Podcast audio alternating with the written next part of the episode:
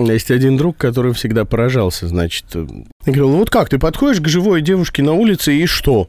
Ну, главное к мертвой не подходить. Главное, я говорю, что она живая, а, А то расстроишься от реакции, что она никакая. Значит, вот несколько хитростей, э, которые помогут начать разговор с кем угодно. Вдохновлено моим другом, но вообще я думаю, что интересно будет всем. Рубен и Ева. Значит, э, британскими учеными доказано, что светская беседа навевает зевоту. А, ну, то есть вот это вот... э, Погоды нынче да, стоят. да, да, вот, вот эти вот ни к чему не обязывающие разговоры, ну, в лучшем случае вам скажут «Мгм». а, а в худшем, ну, просто как бы будут держаться подальше. А вот если заговорить на какую-нибудь актуальную тему, Ага.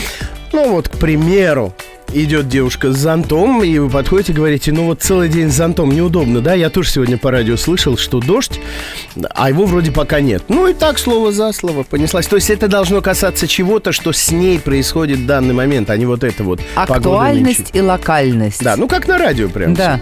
Дальше. Совет второй – идти в наступление. То есть, а, а что вы думаете по поводу вот этих вот радиопрогнозов, которые то сбываются, то не сбываются? То есть сразу на абордаж. Да, то есть начали с зонта и пошли развивать тему.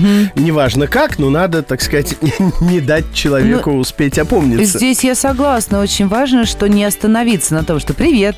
Нет. Третий совет – возвышать собеседника. Ну, из О. разряда, вы знаете, ну вот все сейчас с зонтами ходят, все, видимо, с утра прогноз слышали, но как изящно несете его вы, тарам-пам-пам. И от меня совет.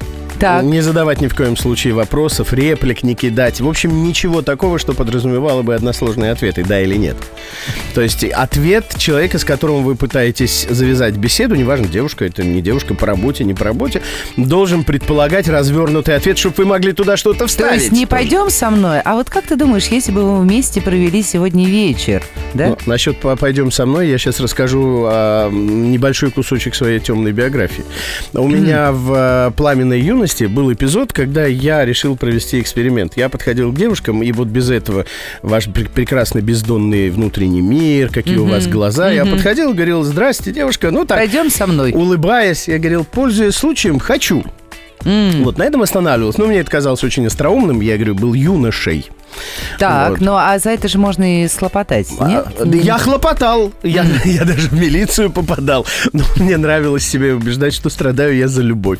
Но, с другой стороны, как говорил поручик Ржевский, можно и по морде, но, как бы, если приложить старание, все получается. Можно и по другой части тела, да?